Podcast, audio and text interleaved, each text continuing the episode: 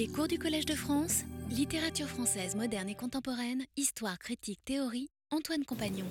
Après la presse et la photographie, je voudrais aborder aujourd'hui une troisième invention moderne qui est l'objet de l'ambivalence de Baudelaire.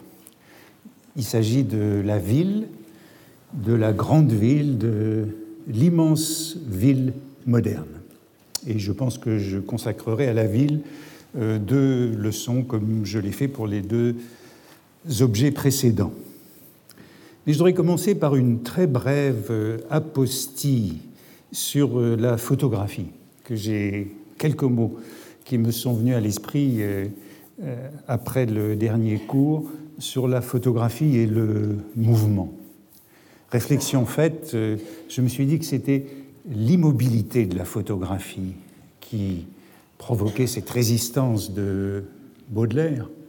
On avait parlé de, la pose et des rapports de la pose et de l'immobilité euh, de la mort. On avait parlé de la dureté des contrastes sculpturaux dans les photographies.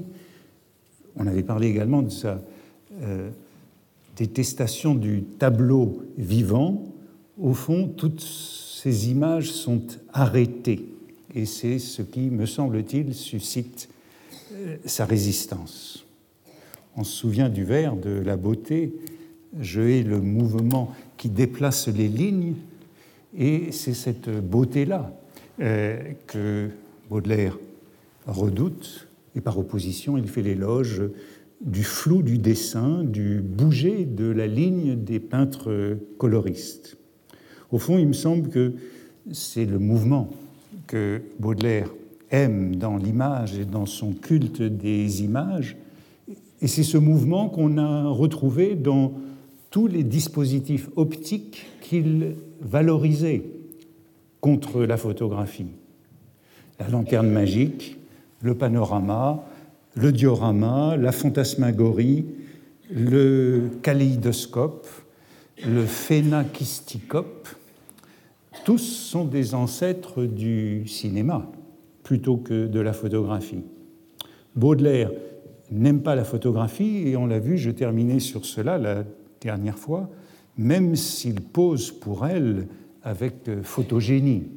J'ai montré trois photos de Nadar, j'aurais pu montrer celle de Carja également.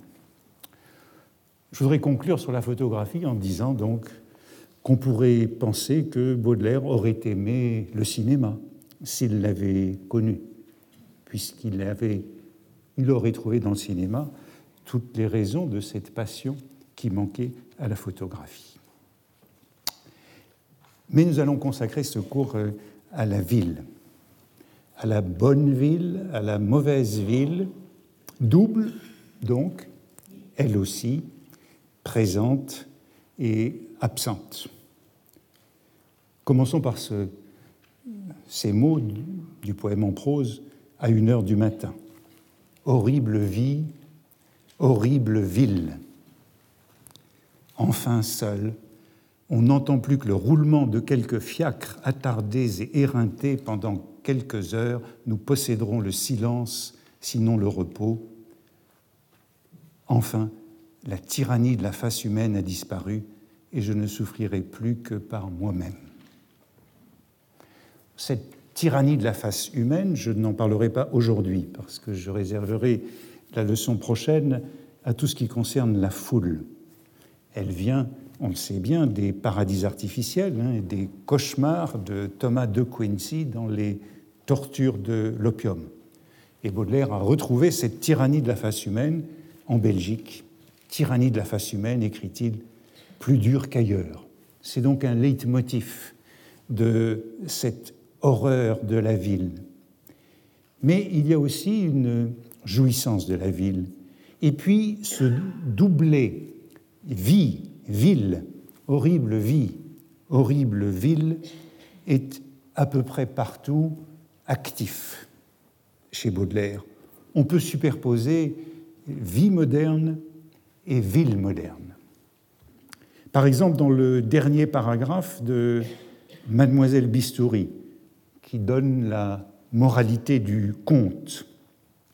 Quelle bizarrerie ne trouve-t-on pas dans une grande ville quand on sait se promener et regarder La vie fourmille de monstres innocents. Pour la ville, fourmille, plus que la vie. Derrière la vie, fourmi, c'est l'image de la ville fourmillante, de la ville comme fourmilière, de la ville et de la fourmilière comme truchement entre l'élément solide et l'élément liquide, la pierre et l'eau, la rue et le canal.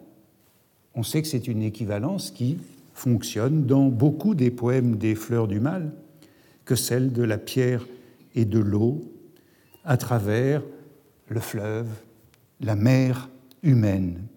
Par exemple, dans la ville liquéfiée de rêves parisiens ou des sept vieillards, ville qui ressemble à Venise ou à Bruges et qui est un motif de cauchemar dans les paradis artificiels. Fourmillante cité, cité pleine de rêves, où le spectre en plein jour raccroche le passant. Les mystères partout coulent comme des sèves dans les canaux étroits du colosse puissant. John Jackson nous rappelait la semaine dernière que ces deux vers, fourmillante cité, cité pleine de rêves où le spectre en plein jour raccroche le passant, il nous disait que ce distique, il nous rappelait que ce distique, c'était en somme la matrice de toute l'œuvre poétique de T.S. Eliot. Et on y trouve cette confusion du liquide et du solide, de la pierre et du canal. La ville est presque toujours accompagnée d'épithètes horribles, grandes, immenses, immondes, fourmillante, jusqu'au dernier poème du spleen de Paris, Je chante les chiens calamiteux, soit ceux qui errent, solitaires, dans les ravines sinueuses des immenses villes. Cité rime avec atrocité dans les fleurs du mal. Selon Walter Benjamin, il n'y a pas de description de la ville de la foule, de la masse humaine dans l'œuvre de Baudelaire, par opposition à celle de Victor Hugo. Il écrit, et c'est une des phrases peut-être matricielles du texte de Walter, Walter Benjamin sur Baudelaire. Ni dans les fleurs du mal, ni dans le spleen de Paris, on ne trouvera l'équivalent de ces tableaux urbains que peignait Hugo de main de maître. Baudelaire ne décrit ni la population, ni la ville. La ville baudelairienne est, pour ainsi dire, abstraite, d'emblée métaphysique, peut-être théologique, comme la photographie ainsi que nous l'avons vu. Le vieux Paris n'est plus, la forme d'une ville change plus vite, hélas, que le cœur d'un mortel, selon les vers du cygne. On ne trouve pas de détails urbains sur la ville moderne chez Baudelaire. Mais quand même, dans le spleen de Paris, une certaine densité de termes nous renvoie aux détails de cette ville. La rue, le boulevard, l'avenue, le trottoir, le macadam, les baraques, les fenêtres, les mansardes, les parcs et les jardins publics, le café, le bureau de tabac, le gaz. Il y a donc euh, quand même tout un mobilier urbain contemporain qui est certes plus cité qu'il n'est décrit. Commençons par l'un des premiers de ces poèmes en prose, un plaisant, dans la presse le 26 août 1862 c'était l'explosion du Nouvel An, chaos de boue et de neige, traversé de mille carrosses étincelant de joujoux et de bonbons, grouillant de cupidité et de désespoir, délire officiel d'une grande ville fait pour troubler le cerveau du solitaire le plus fort. Au milieu de ce tohu-bohu et de ce vacarme, un âne trottait vivement, harcelé par un malotru armé d'un fouet. Avant l'anecdote, la première phrase fournit, le premier paragraphe fournit le cadre général, et on pourrait dire qu'il est aussitôt de portée allégorique. Chaos de boue et de neige, mille carrosses, joujoux et bonbons, avant de passer immédiatement à des termes abstraits comme cupidité et désespoir ou délire de la ville. D'emblée, chaos et tohu-bohu, mots tous les deux chers à Baudelaire, d'ailleurs synonymes, puisqu'en grec et en hébreu, ils disent la même confusion primitive, originelle, avant la création du monde, avant la lumière. Tohu, c'est le vide, le néant, le désert, la solitude. Et évidemment, le désordre, l'agitation au sens figuré, comme lorsque Baudelaire emploie ce terme dans De profundis clamavi, pardon, c'est le terme chaos. Or, il n'est pas d'horreur au monde qui surpasse la froide cruauté de ce soleil de glace et cette immense nuit semblable au vieux chaos.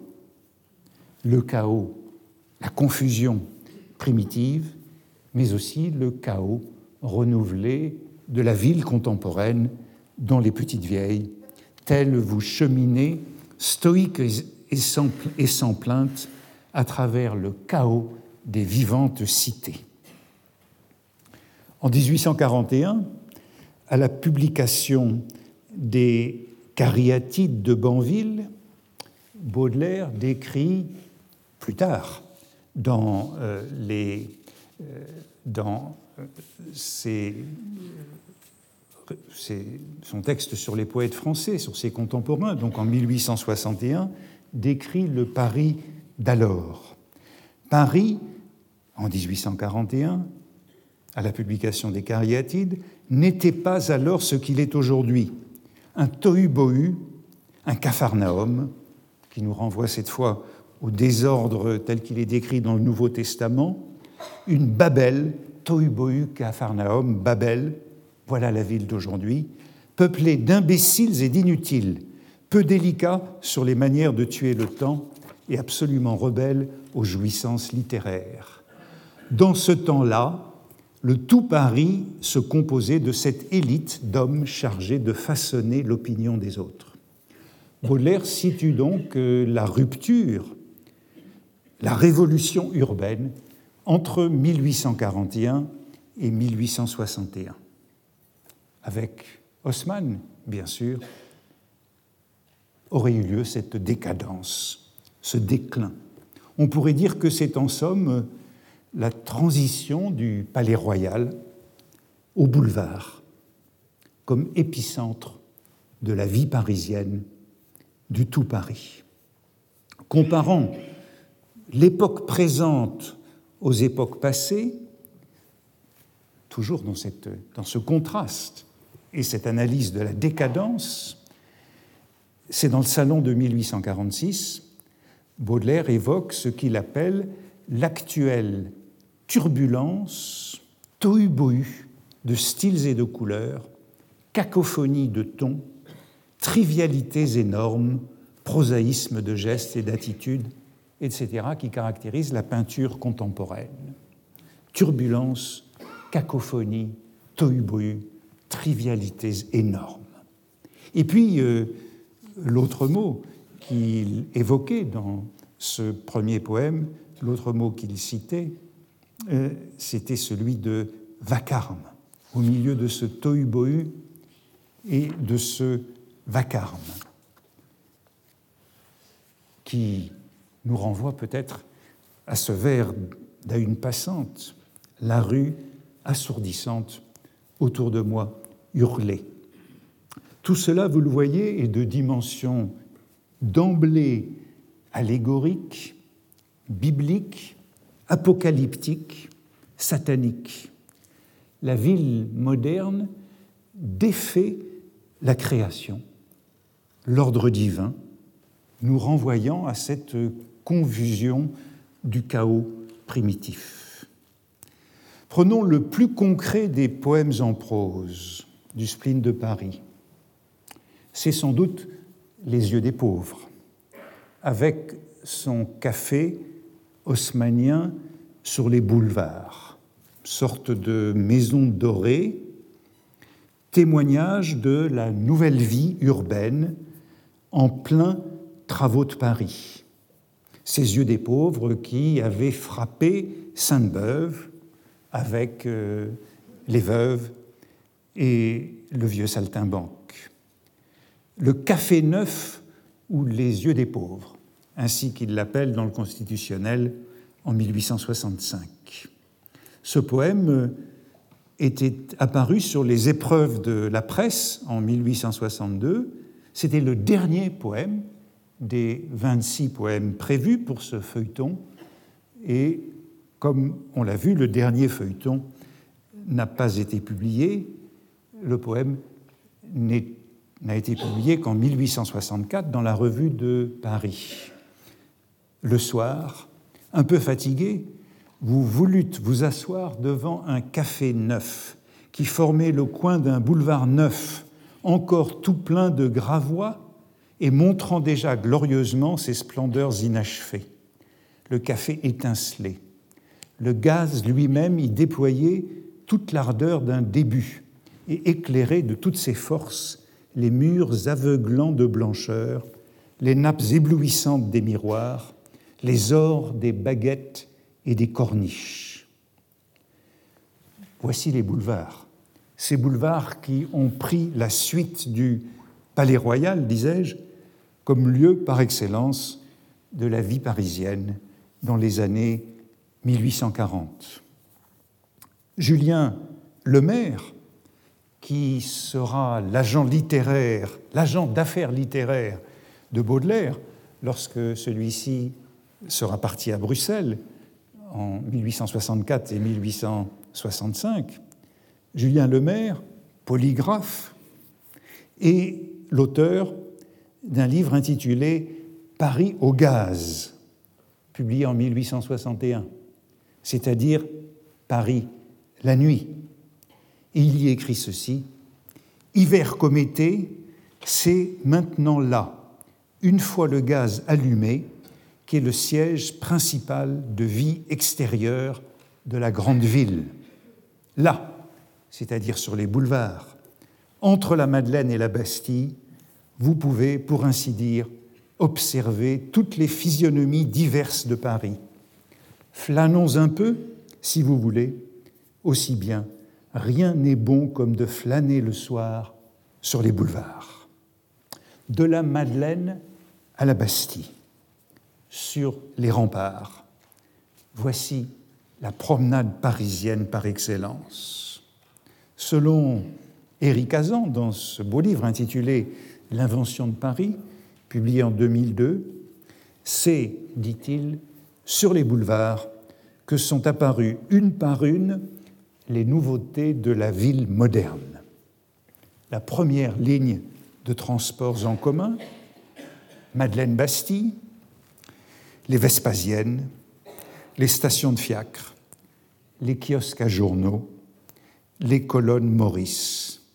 J'ajouterai, comme je le disais les précédentes semaines, les ateliers photographiques, les nouvelles librairies déplacées du Palais Royal, dont euh, Michel Lévy, le libraire de Baudelaire, dont euh, la librairie internationale au 15 boulevard Montmartre, qui publie le fameux Paris Guide pour l'exposition universelle de 1867.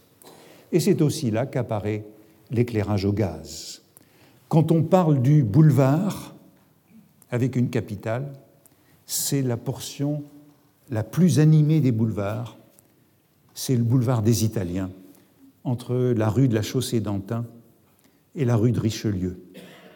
Selon Julien Lemaire, dans son Paris au gaz, traverser la ligne qui fait l'axe de la rue de la Chaussée d'Antin et de la rue Louis le Grand, et vous voilà entré dans le domaine de la foule.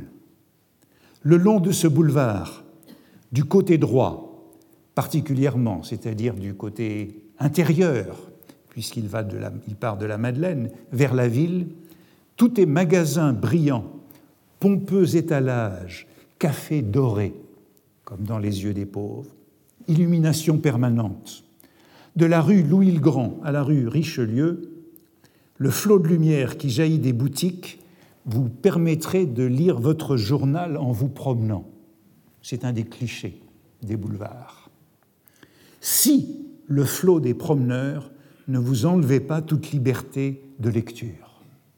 La lumière et la foule, ce sont les caractéristiques de ces boulevards, avec leurs quelques hauts lieux, le café anglais, entre les rues Favard et de Marivaux, la Maison Dorée, à l'angle de la rue Lafitte, le cœur du boulevard, entre la rue Le Pelletier et la rue Telbou, encadré à gauche par le Café de Paris, à droite par Tortoni, fréquenté tous les soirs, dit Julien Lemaire, par la fleur du dandisme parisien et les artistes, dont un des habitués de Tortoni, le peintre Manet.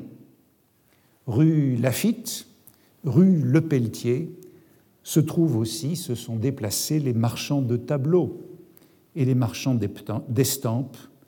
Par exemple, ce Moreau, à qui j'ai fait allusion il y a quelques cours, et chez lequel Baudelaire envoyait Nadar afin qu'il prît des photographies des copies de la duchesse d'Albe de Goya. C'est aussi là qu'apparaissent les premières tables en terrasse évoquées dans Les yeux des pauvres. C'est toujours le maire que je cite à propos de ces années 1850. Depuis quelques années, les chaises se multiplient et les femmes sont moins jolies et plus rarement honnêtes introduction de la prostitution que nous aurons à évoquer de nouveau à propos de la ville. Tous les cafés garnissent de sièges le trottoir qui longe leur devanture.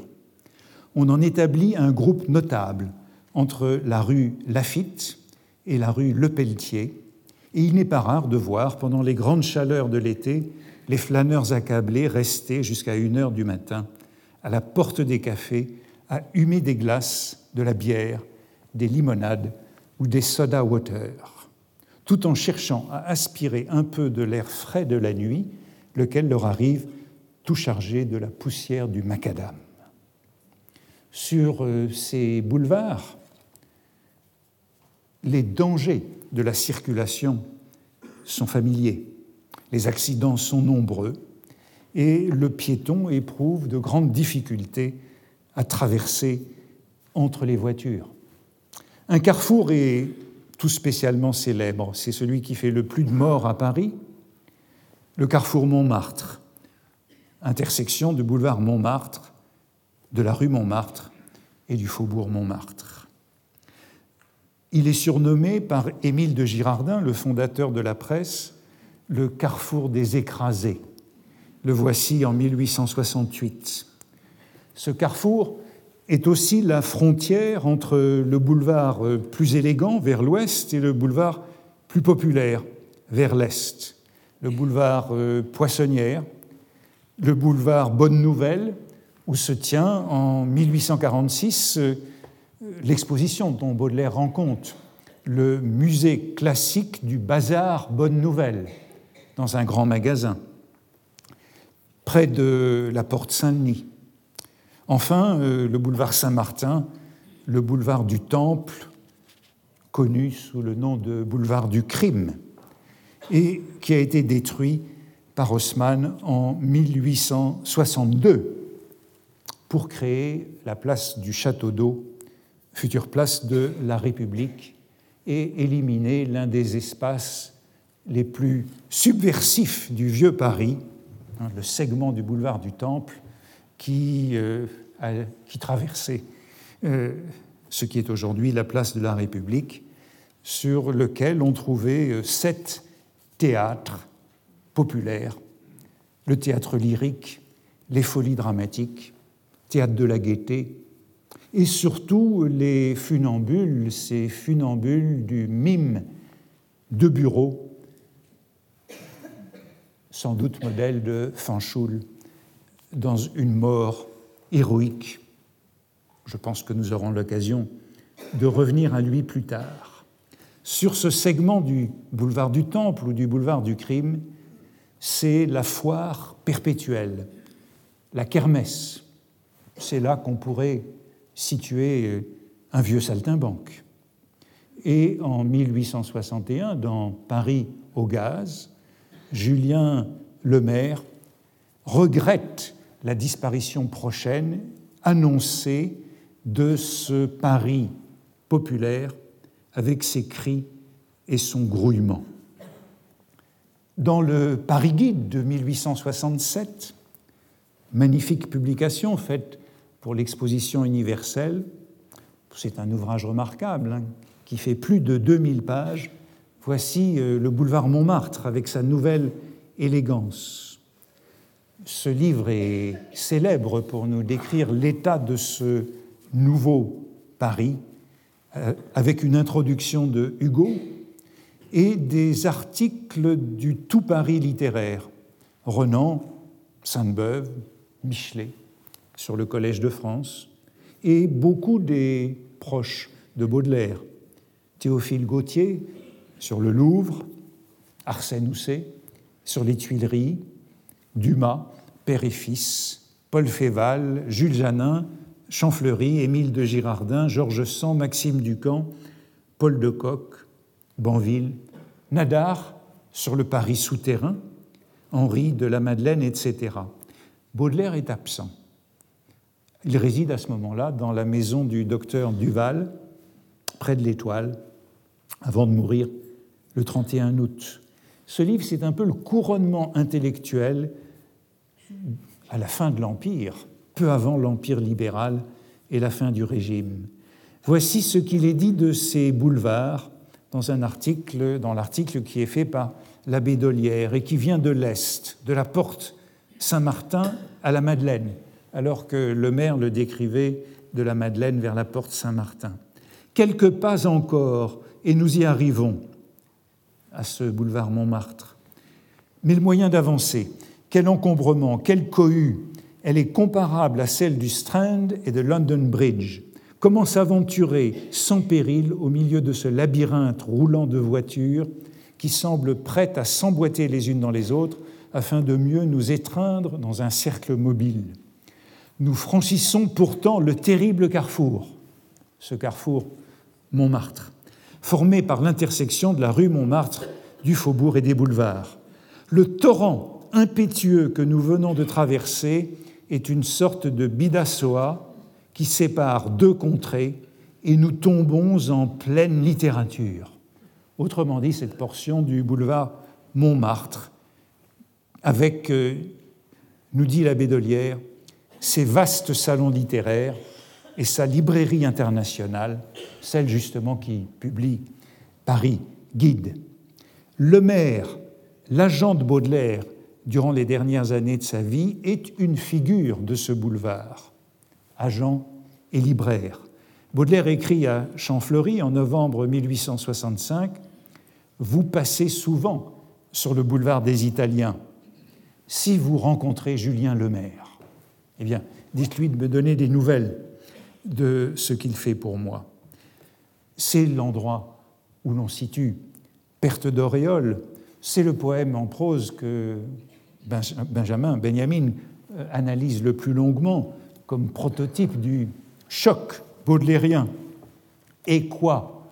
Vous ici, mon cher, vous dans un mauvais lieu, mauvais lieu plus à l'est, vers les théâtres, du boulevard du Temple. Vous, le buveur de quintessence, vous, le mangeur d'ambroisie, en vérité, il y a là de quoi me surprendre. Mon cher, vous connaissez ma terreur des chevaux et des voitures. Tout à l'heure, comme je traversais le boulevard en grande hâte et que je sautillais dans la boue à travers ce chaos mouvant, encore le chaos, encore le chaos, où la mort arrive au galop, de tous les côtés à la fois, mon auréole, dans un mouvement brusque, a glissé de ma tête dans la fange du macadam. Baudelaire euh, dit macadam, euh, les autres qui parlent du boulevard disent en général asphalte, mais on a trouvé les mots poussière du macadam euh, chez Julien Lemaire en 1861. Les termes sont concrets, mais on peut remarquer aussi cette abstraction de la périphrase, ce chaos mouvant, le même mot chaos que dans un plaisant, la confusion initiale, mais aussi le désordre, l'anarchie. Et puis l'allégorisation immédiate, c'est la mort qui arrive au galop pour les voitures, les chevaux. On trouve une source de cette anecdote dans les journaux intimes, avec le même début, mais une toute autre fin. Comme je traversais le boulevard, lit-on dans Fusée, et comme je mettais un peu de précipitation à éviter les voitures, mon auréole s'est détachée et est tombée dans la boue du macadam. La poussière de Julien Lemaire devient la boue et puis la fange. J'eus heureusement le temps de la ramasser, mais cette idée malheureuse se glissa un instant après dans mon esprit que c'était un mauvais présage. Et dès lors, l'idée n'a plus voulu me lâcher. Elle ne m'a laissé aucun repos de toute la journée. Dans Fusée, la chute de l'auréole provoquait cette angoisse de la perte d'identité, tandis que cela est transformé et métamorphosé en légèreté, en désinvolture dans le poème en prose, jusqu'à la jubilation finale. Et puis, me suis-je dit, à quelque chose malheur est bon, je puis maintenant me promener incognito. Ensuite, je pense avec joie que quelque mauvais poète la ramassera et s'en coiffera impudemment. Faire un heureux, quelle jouissance Et surtout, un heureux qui me fera rire. Penser à X ou à Z, un, comme ce sera drôle l'idée malheureuse de la disqualification est transformée en disqualification du poète dans la ville, est transformée en jouissance perverse de l'anonymat dans un mauvais lieu, euh, le théâtre ou le café. Dès la dédicace des poèmes en prose, ici dans la presse, cette abstraction de la ville est sensible. L'idée m'est venue, dit-il, l'idée m'est venue de tenter quelque chose d'analogue, d'analogue au fameux Gaspard de la Nuit d'Alosius Bertrand, et d'appliquer à la description de la vie moderne, ou plutôt d'une vie moderne et plus abstraite, le procédé qu'il avait appliqué à la peinture de la vie ancienne, si étrangement pittoresque. On peut se demander quel est le sens de cette correction. Hein. La vie moderne, ou plutôt une vie moderne, est plus abstraite. Y a-t-il une vie moderne qui soit moins abstraite ou bien l'abstraction est-elle une qualité inhérente à la vie moderne, à la ville moderne, par opposition au pittoresque de la vie ancienne?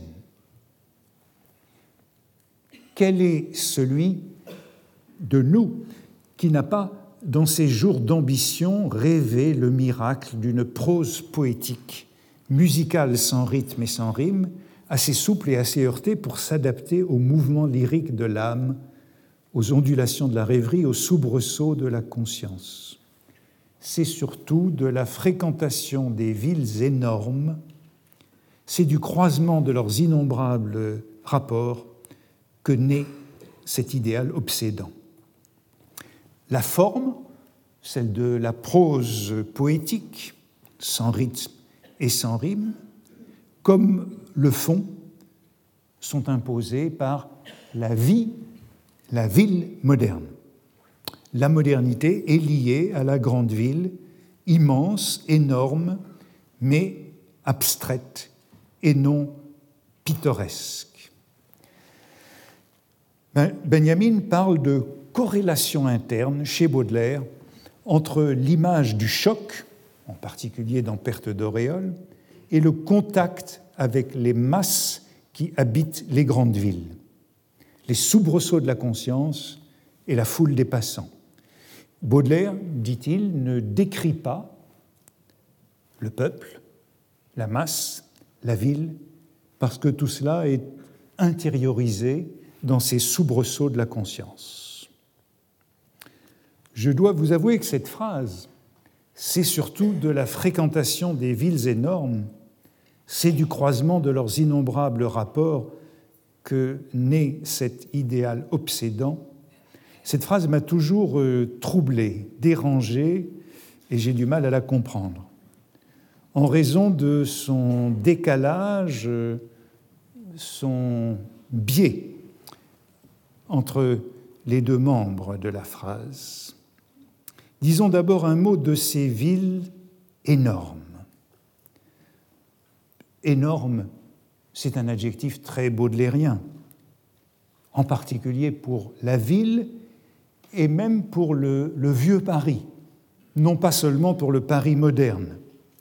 Par exemple, dans le vin des chiffonniers, ces chiffonniers sont décrits dans une périphrase comme le vomissement confus de l'énorme Paris. Vomissement confus de l'énorme Paris. Avec cette confusion qui nous renvoie au chaos. Et on est déjà dans l'énorme Paris, dans un poème ancien les villes énormes, c'est-à-dire les villes disproportionnées, monstrueuses. J'avais analysé cet adjectif dans euh, le livre Baudelaire Devant l'innombrable à propos d'un vers du poème Obsession, poème de 1860. Je te hais, océan, tes bons et tes tumultes, mon esprit les retrouve en lui. Ce rire amer de l'homme vaincu, plein de sanglots et d'insultes, je l'entends dans le rire énorme de la mer. Derrière les villes énormes, l'énorme Paris, ou encore le rire énorme de la mer, il y a cette analogie entre la mer et la ville, entre la foule et l'océan, comme on dit une mer humaine. L'épithète qui qualifie ce rire de la mer dans Obsession est étrange, le rire énorme de la mer. L'adjectif provient de l'épigraphe empruntée à Échille qui accompagne la copie du poème dans la lettre à Poulet-Malassis de février 1860. Baudelaire a lu cette euh, citation d'Eschyle chez De Quincy dans les Suspiria de Profundis. De Quincy citait les vers d'Eschyle à propos du rire des vagues. Voici ce qu'il écrivait Mimicries of earth-born flowers, that for the eye raise phantoms of gaiety, as oftentimes for the ear they raise the echoes of fugitive laughter, mixing with the ravings and choir voices of an angry sea. C'est donc à la fois la mer vue par l'œil et entendue par l'oreille qui dans une sorte de synesthésie qui suscitait une note en bas de page chez De Quincy après avoir retrouvé cette synesthésie chez Échille. Many readers will recall, though at the moment of writing my own thoughts did not recall the well known passage in the Prometheus, Pontion te kumaton anerythmos, rhythmon gelasma. O multitudinous laughter of the ocean billows, it is not clear whether Aeschylus contemplated the laughter as addressing the ear or the eye. De Quincey s'est donc souvenu après coup de ces vers d'Échille au rire innombrable des vagues de la mer, comme ils sont en général traduits. Ce qui m'importait et ce qui m'importe toujours, c'est donc de montrer que lorsque Baudelaire traduit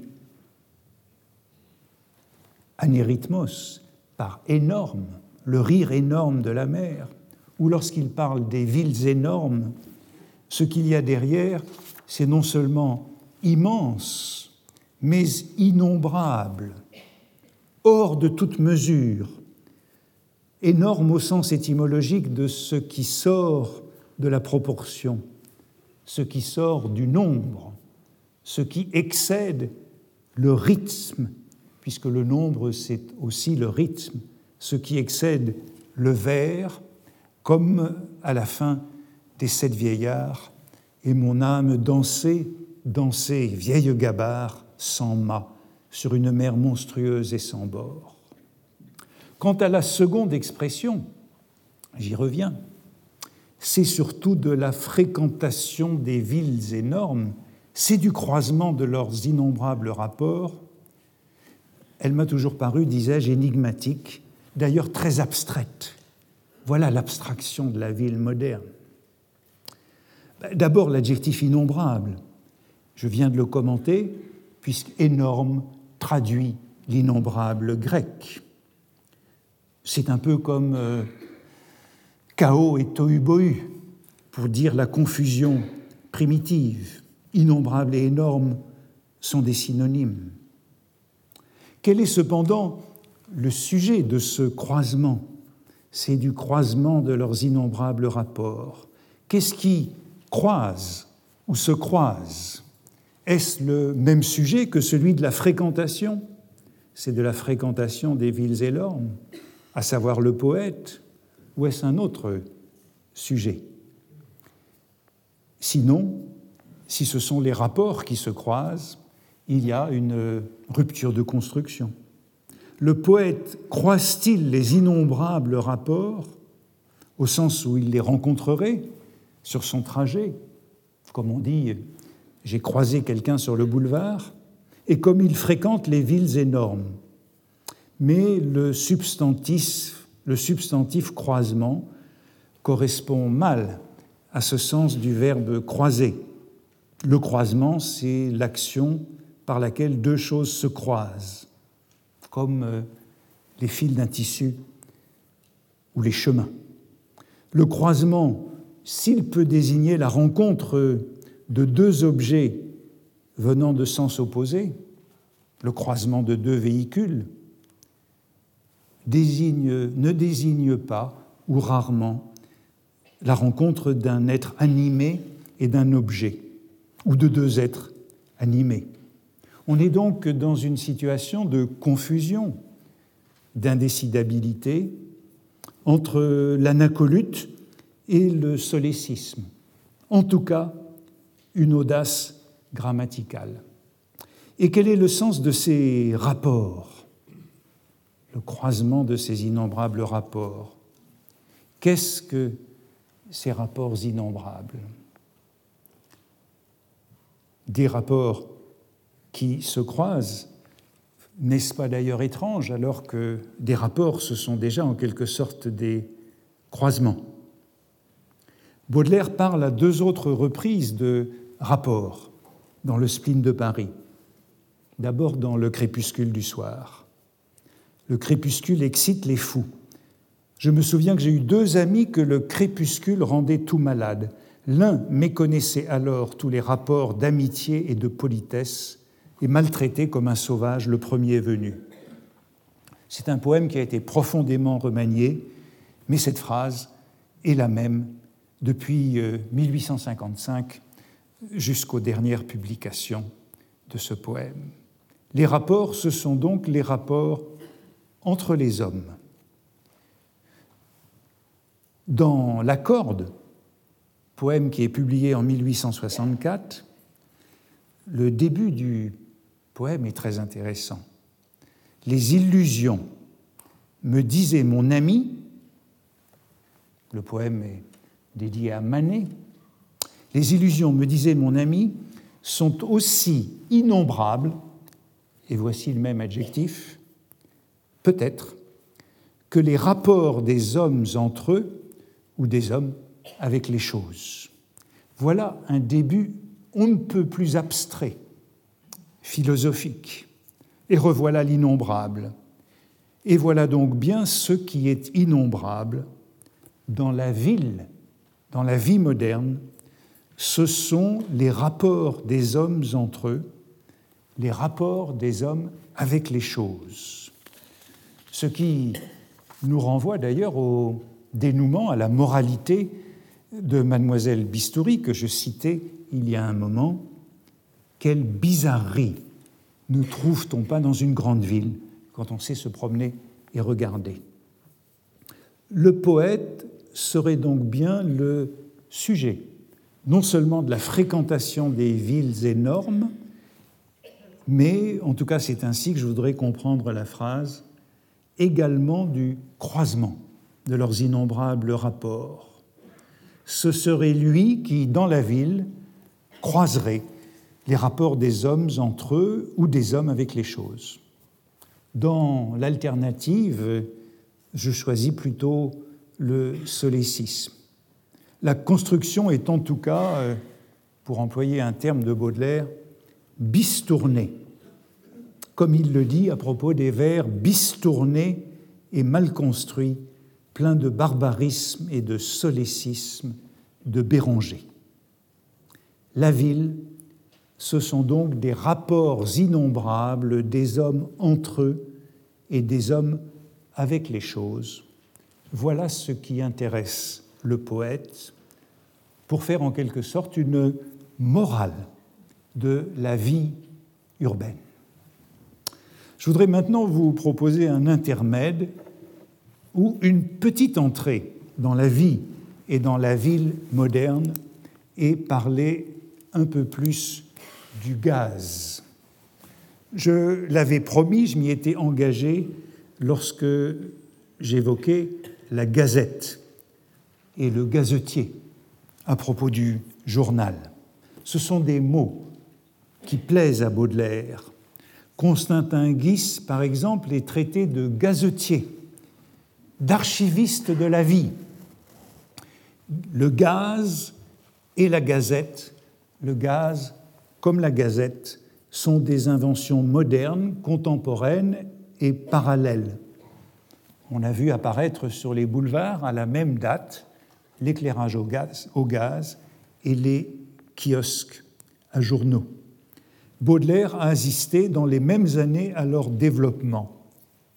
Voici euh, le début du poème en prose La solitude dans la Revue de Paris en 1864 un gazetier philanthrope me dit que la solitude est mauvaise pour l'homme.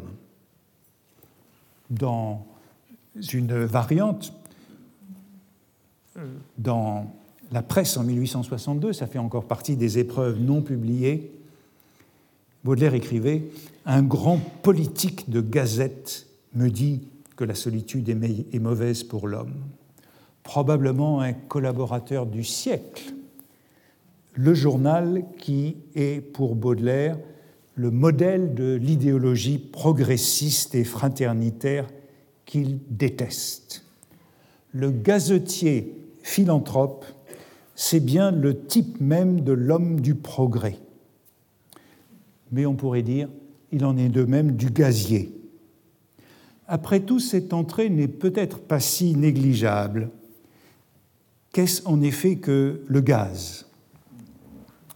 Ce mot est un néologisme qui a été créé au XVIIe siècle par le médecin flamand Van Helmont à partir du mot latin chaos.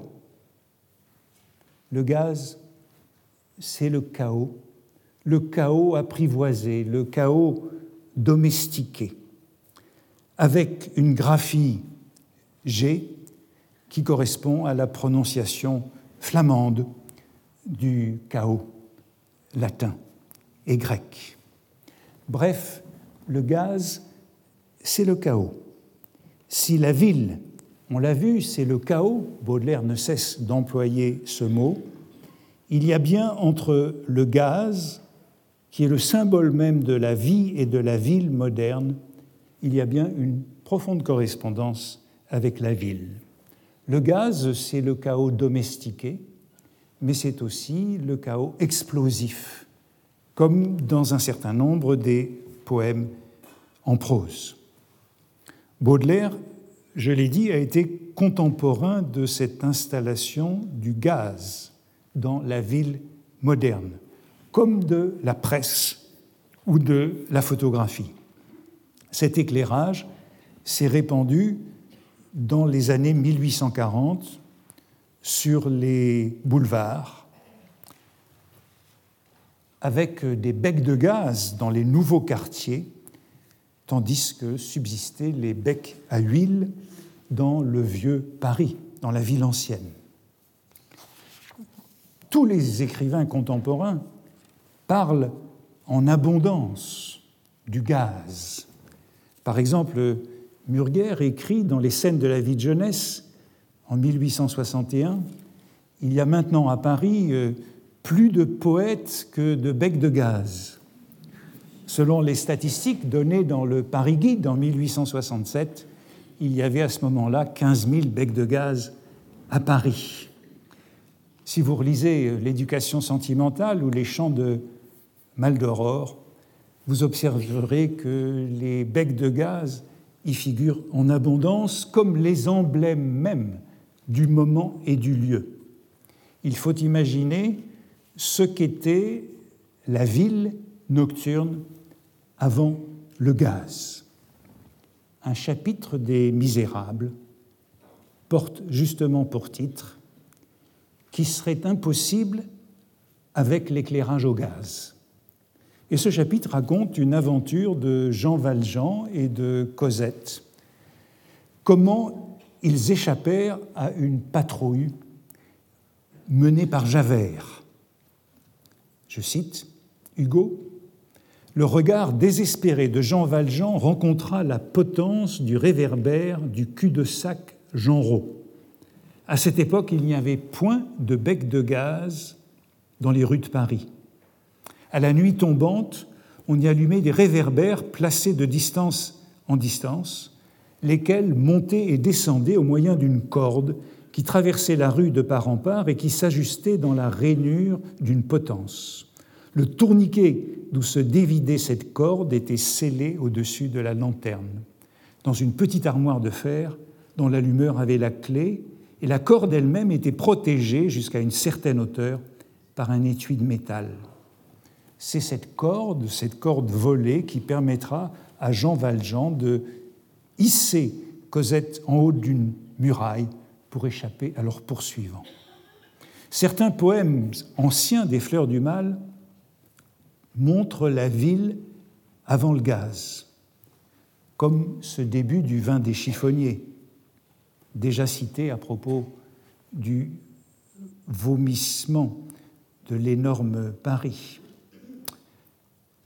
avec des quinquets à huile, souvent à la clarté rouge d'un réverbère, dont le vent bat la flamme et tourmente le verre, au cœur d'un vieux faubourg, labyrinthe fangeux où l'humanité grouille en ferments orageux. On y trouve le vieux faubourg, la fange et cette clarté rouge qui nous renvoie au vieux Paris du passé sans doute encore dans Le crépuscule du soir, en vers, datant de 1851, à travers les lueurs que tourmente le vent, la prostitution s'allume dans les rues. Il y a le même tourment du vent. C'est la flamme qui est tourmentée, c'est les lueurs qui sont tourmentées dans le crépuscule du soir, c'est le verre qui est tourmenté dans le vin des chiffonniers. Clarté rouge, lueur, le vent qui tourmente la flamme ou le verre désigne cette fragilité de la nuit que l'éclairage du gaz abolit. Dans le livre de Julien Lemaire, Paris au gaz, voici comment est décrit cette transformation des boulevards la nuit et ce nouveau Paris nocturne. Maintenant, depuis que le gaz a pénétré dans les ruelles les plus étroites de la grande ville, il n'y a véritablement plus de nuit à Paris. C'est ça le cliché qu'on retrouve Paris, partout. Il n'y a plus de nuit à Paris puisqu'il n'y a plus d'obscurité. On pourrait même dire que pour certains quartiers qui ont échappé jusqu'à présent au système général de démolition et d'alignement, les transformations d'Haussmann, le jour commence réellement à l'heure où le soleil se couche. Le soir, dans la brume, quand la grande cité comme un falot s'allume, ainsi que disait Auguste Barbier. Julien Lemaire cite des vers de Barbier, à peu près, à peu près, sur le falot qui s'allume. Euh, le maire euh, euh, Barbier disait en réalité que c'était la brume, quand la brume sur la grande cité, comme un falot, s'allume. On pourrait aussi analyser de plus près l'abondance des références à la brume dans Les Fleurs du Mal, sur les, faubourgs brumeux, les brumeuses saisons, bel adjectif, mais triste réalité de ce Paris obscur. Le cliché sur le gaz, c'est donc avec lui non seulement la vie nocturne ne s'interrompt plus, mais qu'on y voit partout autant qu'en plein jour. Tout cela fait du gaz un objet riche, polysémique, ambigu, lié à la nuit, mais aussi au progrès. Et voici la prosopopée du gaz dans les chants modernes de Ducamp. C'est dans le poème sur la vapeur, entre l'électricité et la photographie. Écoutez, c'est le gaz agile qui dit sur sa tige de fer Gardez vos mèches et votre huile. Je sais brûler tout seul dans l'air. Au lieu d'éclater dans les mines en mortelle brutalité, je sors brillant de mes usines pour vous inonder de clarté. Je transforme vos nuits brumeuses, ces brumes de la nuit qui marquaient l'ancienne nuit parisienne, en un jour élégant et vif. Rien n'éteint mes flammes joyeuses. Je suis un feu follet captif, mes regards ne sont jamais ternes. Je suis jeune, blond et vermeil et je parais dans mes lanternes comme beau comme un rayon de soleil. Ce gaz, vous le voyez, nous renvoie à ce culte du soleil euh, qu'on a déjà évoqué avec euh, la photographie, comme nouvelle religion païenne du soleil. Eh bien, le gaz redouble la photographie en ce sens. Cette lumière du gaz, euh, on la retrouve dans beaucoup de ces textes contemporains, chez Banville, chez Ducamp, chez Gautier, cette lumière qui est qualifiée ici de blonde, ce qui lui convient beaucoup mieux que le vermeil dans tous les textes qui en parlent, comme dans Les yeux des pauvres, cette lumière est blanche, c'est un Paris blanc.